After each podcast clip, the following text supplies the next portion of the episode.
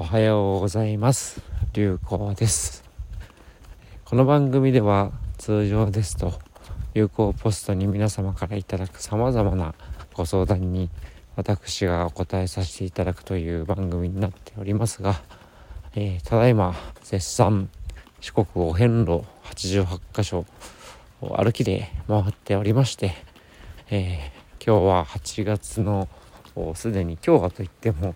8月13日になっていて、えー、お遍路入って19日目になるんですけれども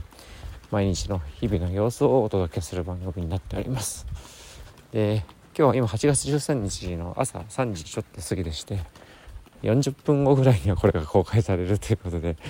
今日お話しするのは昨日8月12日、えー、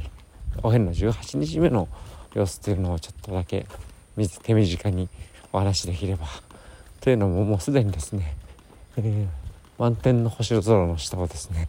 次の目的地まで今もう歩き始めているという状況でこれを収録しておりまして、えー、おります。で昨日はですね非常にいい素敵な体験たくさんあったんですがまず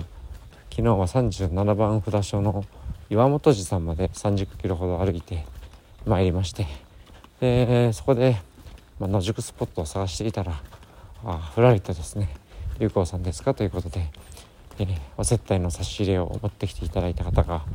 あ二言目には「よかったら泊まっていただけますか?」ということをおっしゃっていただいて、えー、なんと野宿を避けることができましてで連れてっていただいたのがとても素敵な自然の中で暮らす、まあ、自然と共生してるような素晴らしい暮らしの中、えー、止めていただいたという一日となりました。その前に四万十川の支流で沐浴させていただいたりですとかそんなイベントもありました。でそこで、まあ、1時半に起きて2時半に車で、えー、岩本寺に連れてっていただき3時からスタートという状況になります。ということで、えー、今日これからはですね80キロ先の本郷福寺足摺岬という四国の高知の、まあ、先っぽ左下先っぽの辺りに目指して向かうんですが本当はですね、まあ、最長のお遍路の中で寺と寺との間札所間では最長の区間ということで、まあ、3日ほどかけてと思っていたんですが台風がまた来ておりまして、えー、そして38番札所のちょっと縁がある方あご出産したての方あお待たせして心配かけたくないなということがあって